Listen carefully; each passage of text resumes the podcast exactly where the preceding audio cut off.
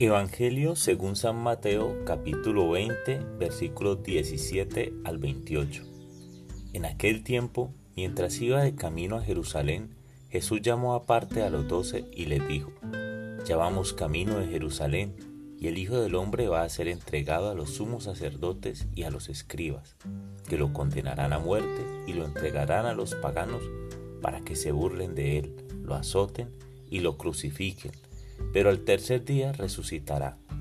Entonces se acercó a Jesús la madre de los hijos de Zebedeo junto con ellos, y se postró para hacerle una petición. Y le preguntó, ¿qué deseas? Ella respondió, concédeme que estos dos hijos míos se sienten, uno a tu derecha y el otro a tu izquierda, en tu reino. Pero Jesús replicó, no saben ustedes lo que piden. ¿Podrán beber el cáliz que yo he de beber? Ellos contestaron, sí podemos. Y él les dijo, beberán mi cáliz, pero eso de sentarse a mi derecha o a mi izquierda, no me toca a mí concederlo, es para que mi Padre lo tiene reservado. Al oír aquello, los otros diez discípulos se indignaron contra los dos hermanos, pero Jesús los llamó y les dijo, ya saben que los jefes de los pueblos los tiranizan y que los grandes los oprimen. Que no sea así entre ustedes. El que quiera ser grande entre ustedes, que sea el que lo sirva, y el que quiera ser primero, que sea su esclavo. Así como el Hijo del Hombre no ha venido a ser servido, sino a servir y a dar la vida por la redención de todos. Palabra del Señor.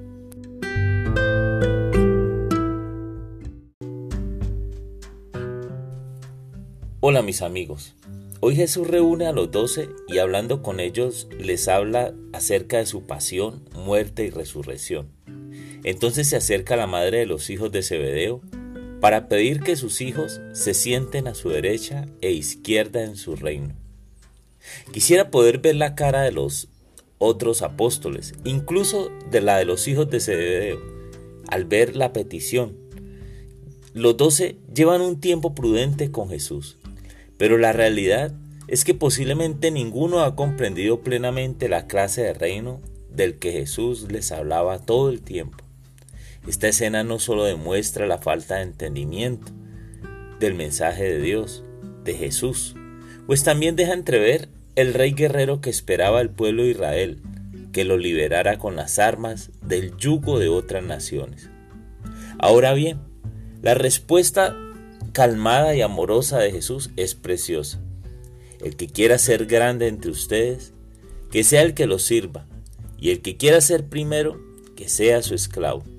Así como el Hijo del Hombre no ha venido a ser servido, sino a servir y a dar la vida por la redención de todos.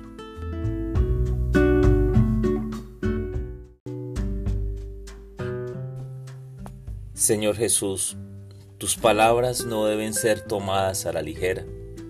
Y así como los hijos de Zebedeo dijeron que sí eran capaces de beber tu cáliz, yo quiero pedirte, Señor, que no me permitas decir palabras a la ligera.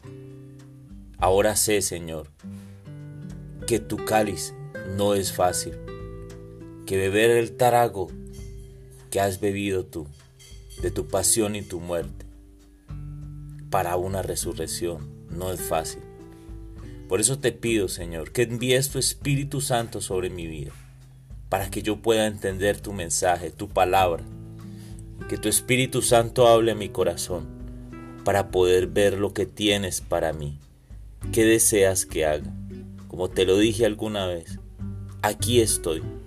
Dime qué quieres de mí. ¿Qué quieres que haga, Señor? Me tienes para servir, aquí estoy. No quiero ser el primero, mas quiero servirte, Señor. Quiero estar entre los tuyos, pero a tu ejemplo, servir a los otros. Amén.